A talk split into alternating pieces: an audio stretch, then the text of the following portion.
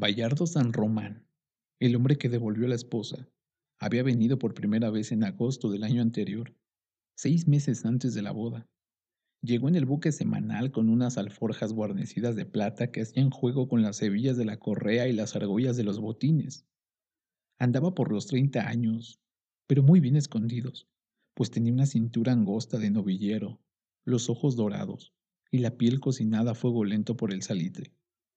Llegó con una chaqueta corta y un pantalón muy estrecho, ambos de becerro natural, y unos guantes de cabritilla del mismo color. Magdalena Oliver había venido con él en el buque y no pudo quitarle la vista de encima durante el viaje. Parecía marica, me dijo. Era una lástima, porque estaba como para embadurnarlo de mantequilla y comérselo vivo. No fue la única que lo pensó, ni tampoco la última en darse cuenta de que Bayardo San Román no era un hombre de conocer a primera vista. Mi madre me escribió al colegio a fines de agosto y me decía en una nota casual, ha venido un hombre muy raro. En la carta siguiente me decía, el hombre raro se llama Bayardo San Román, y todo el mundo dice que es encantador, pero yo no le he visto. Nadie supo nunca qué vino.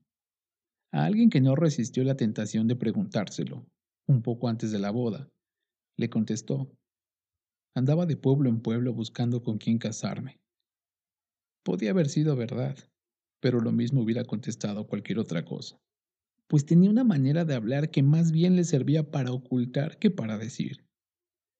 La noche en que llegó dio a entender en el cine que era ingeniero de trenes, y habló de la urgencia de construir un ferrocarril hasta el interior para anticiparnos a las veleidades del río. Al día siguiente tuvo que mandar un telegrama, y él mismo lo transmitió con el manipulador, y además le enseñó al telegrafista una fórmula suya para seguir usando las pilas agotadas. Con la misma propiedad había hablado de enfermedades fronterizas con un médico militar que pasó por aquellos meses haciendo la leva. Le gustaban las fiestas ruidosas y largas, pero era de buen beber, separador de pleitos y enemigo de juego de manos. Un domingo después de misa desafió a los nadadores más diestros, que eran muchos, y dejó rezagados a los mejores con veinte brazadas de ida y vuelta a través del río. Mi madre me lo contó en una carta, y al final me hizo un comentario muy suyo. Parece que también está nadando en oro.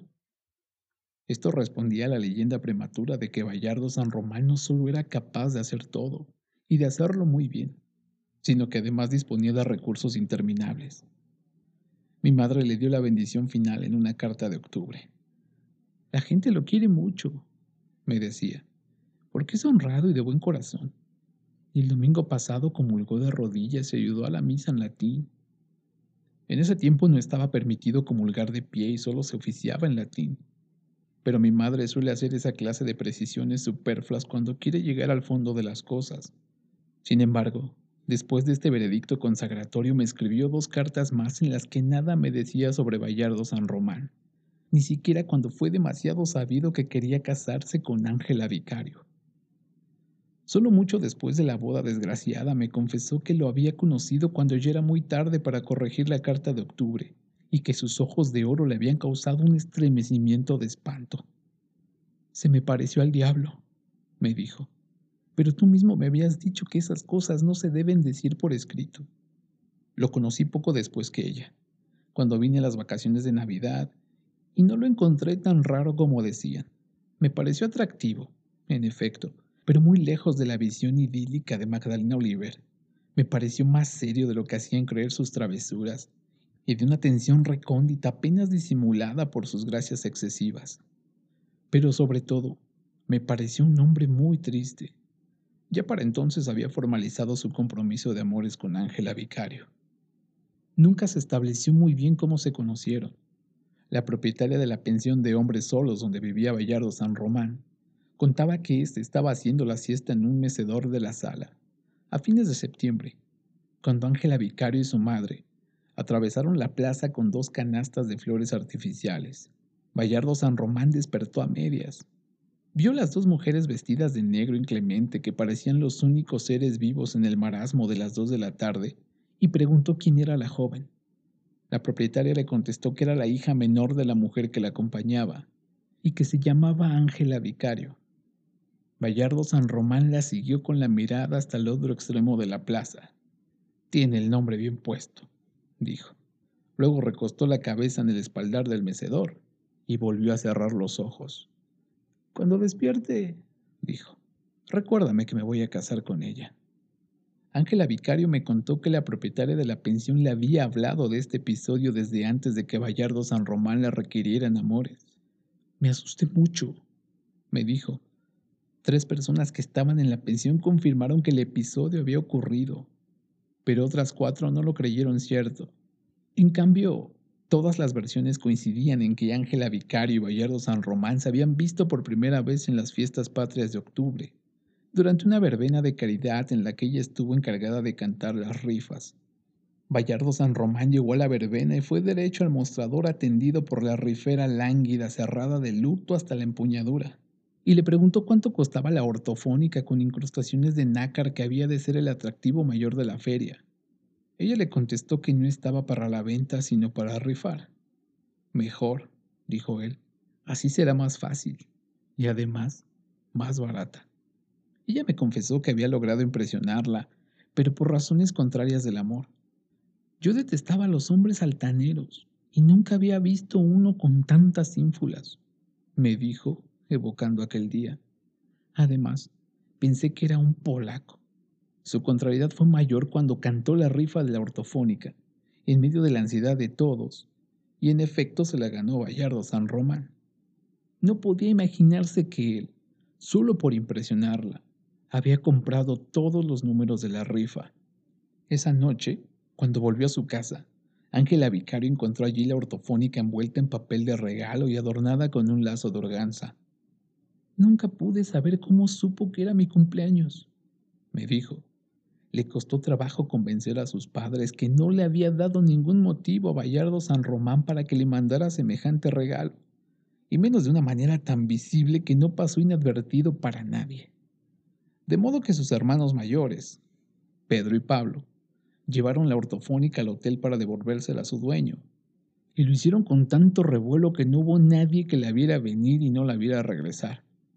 Con lo único que no contó la familia fue con los encantos irresistibles de Bayardo San Román. Los gemelos no reaparecieron hasta el amanecer del día siguiente, turbios de la borrachera, llevando otra vez la ortofónica y llevando además a Bayardo San Román para seguir la parranda en la casa. Ángela Vicario era la hija menor de una familia de recursos escasos.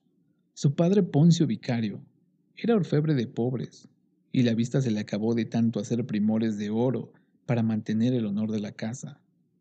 Purísima del Carmen, su madre, había sido maestra de escuela hasta que se casó para siempre su aspecto manso y un tanto afligido disimulaba muy bien el rigor de su carácter. Parecía una monja, recuerda Mercedes. Se consagró con tal espíritu de sacrificio a la atención del esposo y a la creencia de los hijos, que a uno se le olvidaba a veces que seguía existiendo. Las dos hijas mayores se habían casado muy tarde, además de los gemelos. Tuvieron una hija intermedia que había muerto de fiebres crepusculares y dos años después seguían guardándole un luto aliviado dentro de la casa, pero riguroso en la calle. Los hermanos fueron criados para ser hombres. Ellas habían sido educadas para casarse. Sabían bordar con bastidor, coser a máquina, tejer encaje de bolillo, lavar y planchar, hacer flores artificiales y dulces de fantasía, y redactar esquelas de compromiso, a diferencia de las muchachas de la época, que habían descuidado el culto de la muerte las cuatro eran maestras en la ciencia antigua de velar a los enfermos, confortar a los moribundos y amortajar a los muertos. Lo único que mi madre les reprochaba era la costumbre de peinarse antes de dormir. Muchachas, les decía, no se peinen de noche que se retrasan los navegantes. Salvo por eso, pensaba que no había hijas mejor educadas. Son perfectas, le oía decir con frecuencia cualquier hombre será feliz con ellas, porque han sido criadas para sufrir. Sin embargo, a los que se casaron con las dos mayores les fue difícil romper el cerco, porque siempre iban juntas a todas partes, y organizaban bailes de mujeres solas y estaban predispuestas a encontrar segundas intenciones en los designios de los hombres. Ángela Vicario era la más bella de las cuatro. y mi madre decía que había nacido como las grandes reinas de la historia con el cordón umbilical enrollado en el cuello, pero tenía un aire desamparado y una pobreza de espíritu que le auguraban un porvenir incierto. Yo volví a verla año tras año, durante mis vacaciones de Navidad, y cada vez parecía más desvalida en la ventana de su casa, donde se sentaba por la tarde a hacer flores de trapo y a cantar valses de solteras con sus vecinas. Ya está de colgar en un alambre, me decía Santiago Nazar, tu prima la boba. De pronto, poco antes del luto de la hermana, la encontré en la calle por primera vez, vestida de mujer y con el cabello rizado, y apenas si pude creer que fuera la misma. Pero fue una visión momentánea. Su penuria de espíritu se agravaba con los años, tanto que cuando se supo que Bayardo San Román quería casarse con ella, muchos pensaron que era una perfidia de forastero. La familia no solo lo tomó en serio, sino con un grande alborozo, salvo pura vicario, quien puso como condición que Bayardo San Román acreditara su identidad. Hasta entonces nadie sabía quién era. Su pasado no iba más allá de la tarde en que desembarcó con su atuendo de artista, y era tan reservado sobre su origen que hasta el engendro más demente podía ser cierto.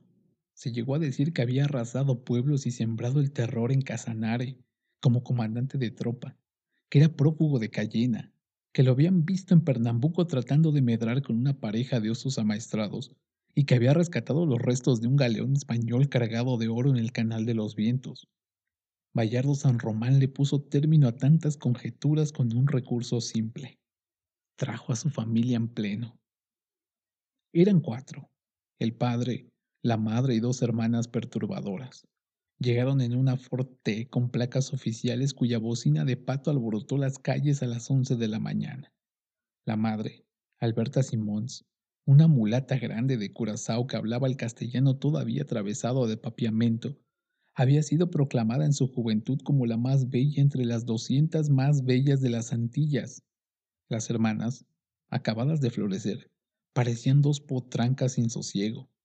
Pero la carta grande era el padre, el general Petronio San Román, héroe de las guerras civiles del siglo anterior y una de las glorias mayores del régimen conservador por haber puesto en fuga al coronel Aureliano Buendía en el desastre de Tucurinca. Mi madre fue la única que no fue a saludarlo cuando supo quién era. Me parecía muy bien que se casaran, me dijo. Pero una cosa era eso, y otra muy distinta era darle la mano a un hombre que ordenó dispararle por la espalda a Gerineldo Márquez. Desde que asomó por la ventana del automóvil saludando con el sombrero blanco, todos lo reconocieron por la fama de sus retratos. Llevaba un traje de lienzo color de trigo, botines de cordobán con los cordones cruzados y unos espejuelos de oro prendidos con pinzas en la cruz de la nariz y sostenidos con una leontina en el ojal del chaleco. Llevaba la medalla del valor en la solapa y un bastón con el escudo nacional esculpido en el pomo. Fue el primero que se bajó del automóvil cubierto por completo por el polvo ardiente de nuestros malos caminos, y no tuvo más que aparecer en el pescante para que todo el mundo se diera cuenta de que Bayardo San Román se iba a casar con quien quisiera. Era Ángela Vicario quien no quería casarse con él. Me parecía demasiado hombre para mí, me dijo. Además, Bayardo San Román no había intentado siquiera seducirla a ella, sino que hechizó a la familia con sus encantos. Ángela Vicario no olvidó nunca el horror de la noche en que sus padres y sus hermanas mayores con sus maridos, reunidos en la sala de la casa, le impusieron la obligación de casarse con un hombre que apenas había visto. Los gemelos se mantuvieron al margen. Nos pareció que eran vainas de mujeres, me dijo Pablo Vicario.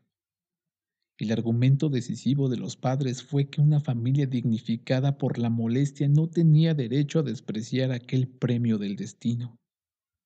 Ángela Vicario se atrevió apenas a insinuar el inconveniente de la falta de amor, pero su madre lo demolió con una sola frase. También el amor se aprende. A diferencia de los noviazgos de la época, que eran largos y vigilados, el de ellos fue de solo cuatro meses por las urgencias de Bayardo San Román. No fue más corto porque Pura Vicario exigió esperar a que terminara el luto de la familia, pero el tiempo alcanzó sin angustias por la manera irresistible con que Bayardo San Román arreglaba las cosas. Una noche me preguntó cuál era la casa que más me gustaba, me contó Ángela Vicario, y yo le contesté sin saber para qué era, que la más bonita del pueblo era la quinta del viudo de Shoes. Yo hubiera dicho lo mismo.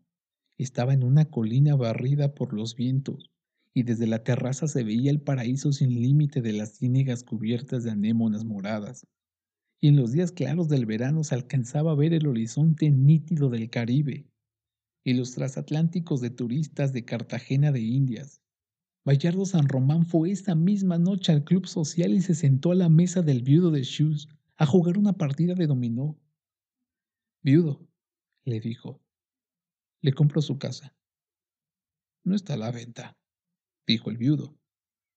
Se la compro con todo lo que tiene dentro.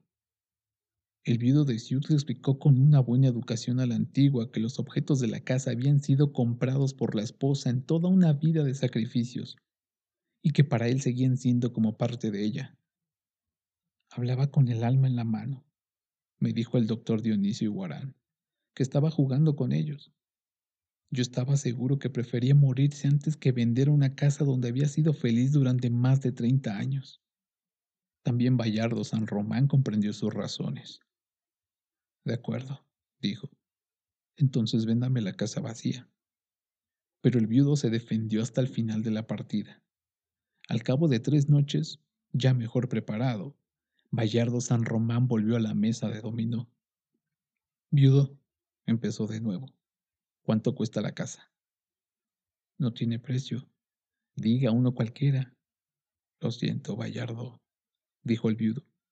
Pero ustedes los jóvenes no entienden los motivos del corazón.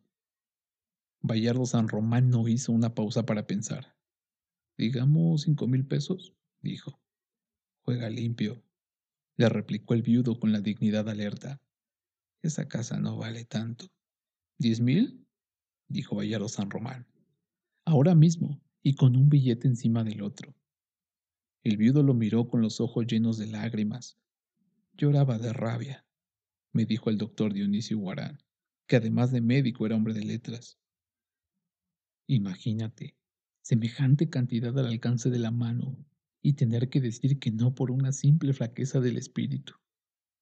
Al viudo de Shoes no le salió la voz, pero negó sin vacilación con la cabeza. Entonces hágame un último favor, dijo Bayardo San Román. Espéreme aquí cinco minutos. Cinco minutos después, en efecto, volvió al club social con las alforjas enchapadas de plata y puso sobre la mesa diez gavillas de billetes de a mil todavía con las bandas impresas del Banco del Estado. El viudo de Sius murió dos años después. Se murió de eso, decía el doctor Dionisio Guarán.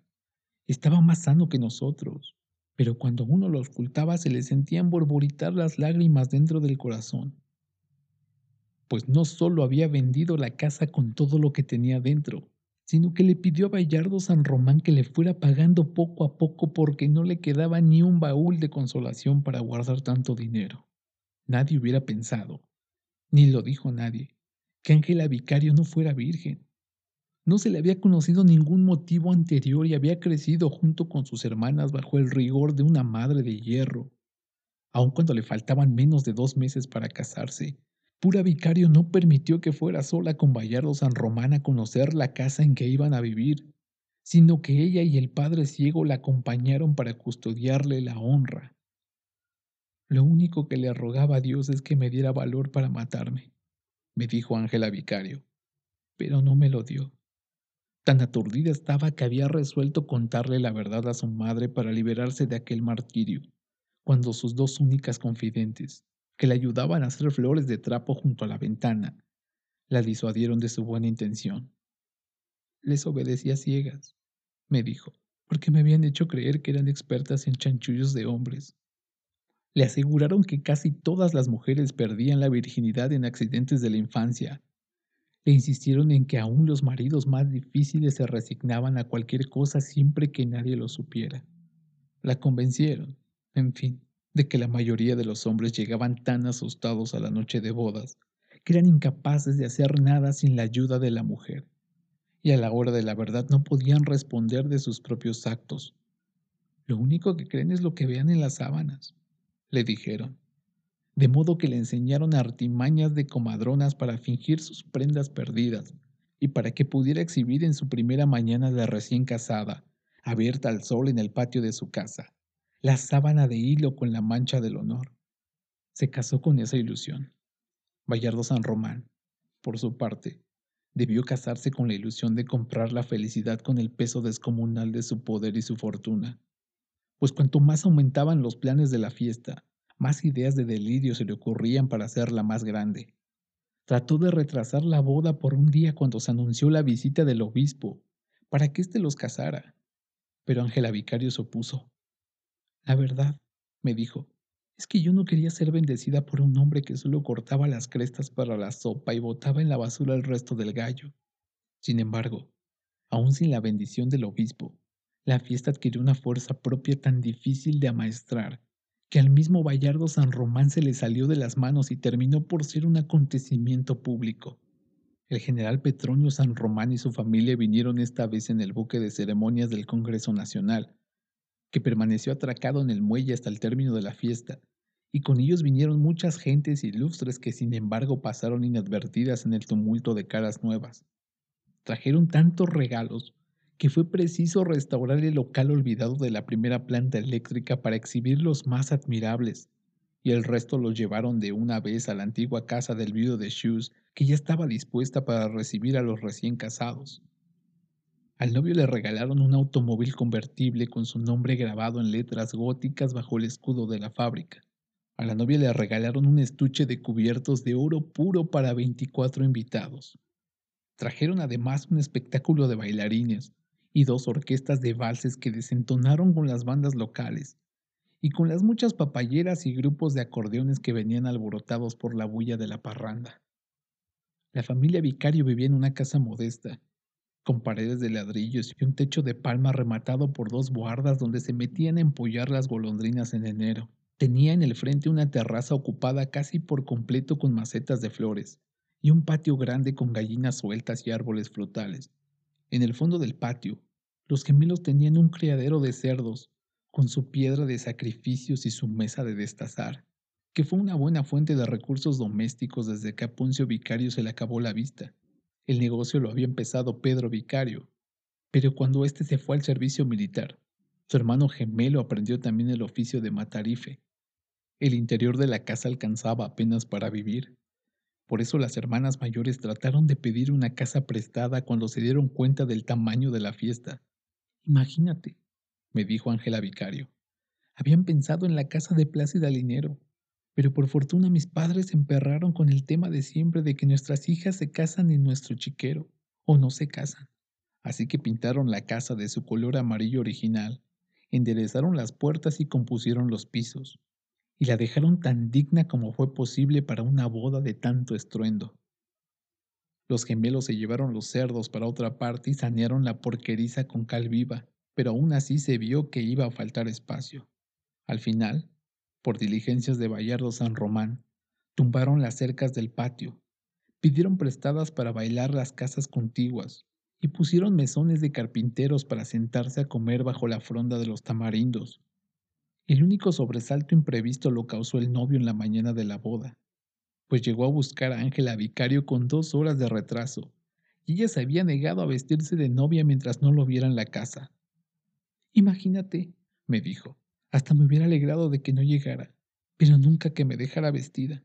Su cautela pareció natural, porque no había un percance público más vergonzoso para una mujer que quedarse plantada con el vestido de novia. En cambio, el hecho de que Ángela Vicario se atreviera a ponerse el velo y los azares sin ser virgen había de ser interpretado después como una profanación de los símbolos de la pureza. Mi madre fue la única que apreció como un acto de valor el que hubiera jugado sus cartas marcadas hasta las últimas consecuencias. En aquel tiempo, me explicó, Dios entendía esas cosas. Por el contrario, nadie ha sabido todavía con qué cartas jugó Bayardo San Román desde que apareció por fin de levita y chistera, hasta que se fugó del baile con la criatura de sus tormentos. Fue la imagen perfecta del novio feliz. Tampoco se supo nunca con qué cartas jugó Santiago Nazar. Yo estuve con él todo el tiempo, en la iglesia y en la fiesta, junto con Cristo Bedoya y mi hermano Luis Enrique, y ninguno de nosotros vislumbró el menor cambio en su modo de ser. He tenido que repetir esto muchas veces, pues los cuatro habíamos crecido juntos en la escuela y luego en la misma pandilla de vacaciones, y nadie podía creer que tuviéramos un secreto sin compartir, y menos un secreto tan grande. Santiago Nazar era un hombre de fiestas, y su gozo mayor lo tuvo la víspera de su muerte, calculando los costos de la boda. En la iglesia estimó que habían puesto adornos florales por un valor igual al de 14 entierros de primera clase. Esa precisión había de perseguirme durante muchos años, pues Santiago Nazar me había dicho a menudo que el olor de las flores encerradas tenía para él una relación inmediata con la muerte, y aquel día me lo repitió al entrar en el templo. No quiero flores en mi entierro, me dijo, sin pensar que yo había de ocuparme al día siguiente de que no las hubiera. En el trayecto de la iglesia a la casa de los vicarios sacó la cuenta de las guirnaldas de colores con que adornaron las calles, Calculó el precio de la música y los cohetes, y hasta de la granizada de arroz crudo con que nos recibieron en la fiesta. En el sopor del mediodía los recién casados hicieron la ronda del patio. Bayardo San Román se había hecho muy amigo nuestro, amigo de tragos, como se decía entonces, y parecía muy a gusto en nuestra mesa. Ángela Vicario, sin el velo y la corona y con el vestido de raso ensopado de sudor, había asumido de pronto su cara de mujer casada, Santiago Nazar calculaba, y se lo dijo a Bayardo San Román, que la boda iba costando hasta ese momento unos nueve mil pesos. Fue evidente que ella lo entendió como una impertinencia. Mi madre me había enseñado que nunca se debe de hablar de plata delante de la otra gente, me dijo. Bayardo San Román, en cambio, lo recibió de muy buen talante y hasta con una cierta jactancia. ¿Casi? dijo, pero apenas estamos empezando. Al final será más o menos el doble. Santiago Nazar se propuso comprobarlo hasta el último céntimo y la vida le alcanzó justo. En efecto, con los datos finales que Cristo Bedoya le dio al día siguiente en el puerto, 45 minutos antes de morir, comprobó que el pronóstico de Bayardo San Román había sido exacto. Yo conservaba un recuerdo muy confuso de la fiesta antes de que hubiera decidido rescatarla a pedazos de la memoria ajena. Durante años se siguió hablando en mi casa de que mi padre había vuelto a tocar el violín de su juventud en honor de los recién casados, que mi hermana la monja bailó un merengue con su hábito de tornera, y que el doctor Dionisio Guarán, que era primo hermano de mi madre, consiguió que se lo llevaran en el buque oficial para no estar aquí el día siguiente cuando viniera el obispo. En el curso de las indagaciones para esta crónica recobré numerosas vivencias marginales, y entre ellas el recuerdo de gracia de las hermanas de Bayardo San Román, cuyos vestidos de terciopelo con grandes alas de mariposas, prendidas con pinzas de oro en la espalda, llamaron más la atención que el penacho de plumas y la coraza de medallas de guerra de su padre. Muchos sabían que en la inconsciencia de la parranda le propuse a Mercedes Barcha que se casara conmigo, cuando apenas había terminado la escuela primaria, tal como ella misma me lo recordó cuando nos casamos 14 años después. La imagen más intensa que siempre conservé de aquel domingo indeseable fue la del viejo Poncio Vicario sentado solo en un taburete en el centro del patio. Lo habían puesto ahí pensando quizás que era el sitio de honor, y los invitados tropezaban con él. Lo confundían con otro. Lo cambiaban de lugar para que no estorbara, y él movía la cabeza nevada hacia todos lados con una expresión errática de ciego demasiado reciente, contestando preguntas que no eran para él y respondiendo saludos fugaces que nadie le hacía, feliz en su cerco de olvido, con la camisa cartonada de engrudo y el bastón de Guayacán que le habían comprado para la fiesta. El acto formal terminó a las seis de la tarde cuando se despidieron los invitados de honor. El buque se fue con las luces encendidas y dejando un reguero de valses de pianola, y por un instante quedamos a la deriva sobre un abismo de incertidumbre, hasta que volvimos a reconocer unos a otros y nos hundimos, en el manglar de la parranda. Los recién casados aparecieron poco después en el automóvil descubierto, abriéndose paso a duras penas en el tumulto. Bayardo San Román reventó cohetes, tomó aguardiente de las botellas que le tendía la muchedumbre y se bajó del coche con Ángela Vicario para meterse en la rueda de la cumbiamba. Por último ordenó que siguiéramos bailando por cuenta suya hasta donde nos alcanzara la vida y se llevó a la esposa aterrorizada para la casa de sus sueños donde el viudo de Shoes había sido feliz. La parranda pública se dispersó en fragmentos hacia la medianoche, y solo quedó abierto el negocio de Clotilde Armenta a un costado de la plaza. Santiago Nazar y yo, con mi hermano Luis Enrique y Cristo Bedoya, nos fuimos para la casa de misericordias de María Alejandrina Cervantes. Por allí pasaron entre muchos otros los hermanos Vicario, y estuvieron bebiendo con nosotros y cantando con Santiago Nazar cinco horas antes de matarlo. Debían quedar algunos recollos desperdigados de la fiesta original, pues de todos lados nos llegaban ráfagas de música y pleitos remotos, y nos siguieron llegando cada vez más tristes, hasta muy poco antes de que bramara el buque del obispo. Pura Vicario le contó a mi madre que se había acostado a las once de la noche después de que las hijas mayores le ayudaron a poner un poco de orden en los estragos de la boda. Como a las diez, cuando todavía quedaban algunos borrachos cantando en el patio, Ángela Vicario había mandado a pedir una maletita de cosas personales que estaba en el ropero de su dormitorio, y ella quiso mandarle también una maleta con ropa de diario, pero el recadero estaba deprisa. Se había dormido a fondo cuando tocaron a la puerta. Fueron tres toques muy despacios, le contó mi madre, pero tenían esa cosa rara de las malas noticias. Le contó que había abierto la puerta sin encender la luz para no despertar a nadie, y vio a Bayardo San Román en el resplandor del farol público, con la camisa de seda sin abotonar y los pantalones de fantasía sostenidos con tirantes elásticos. Tenía ese color verde de los sueños, le dijo pura vicario a mi madre. Ángela Vicario estaba en la sombra, de modo que solo la vio cuando Bayardo San Román la agarró por el brazo y la puso en la luz. Llevaba el traje de raso en piltrafas y estaba envuelta con una toalla hasta la cintura. Pura Vicario creyó que se habían desbarrancado con el automóvil y estaban muertos en el fondo del precipicio. Ave María Purísima, dijo aterrada. Contesten si todavía son de este mundo. Bayardo San Román no entró, sino que empujó con suavidad a su esposa hacia el interior de la casa, sin decir una palabra. Después besó a pura vicario en la mejilla y le habló con una voz de muy hondo desaliento, pero con mucha ternura. Gracias por todo, madre, le dijo. Usted es una santa.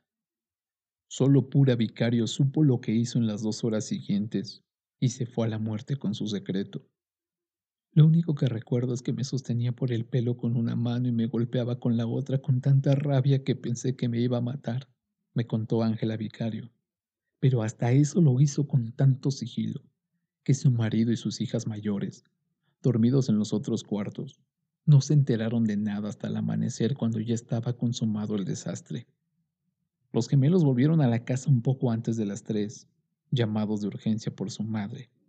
Encontraron a Ángela Vicario tumbada boca abajo en un sofá del comedor y con la cara marcada a golpes, pero había terminado de llorar. Ya no estaba asustada, me dijo.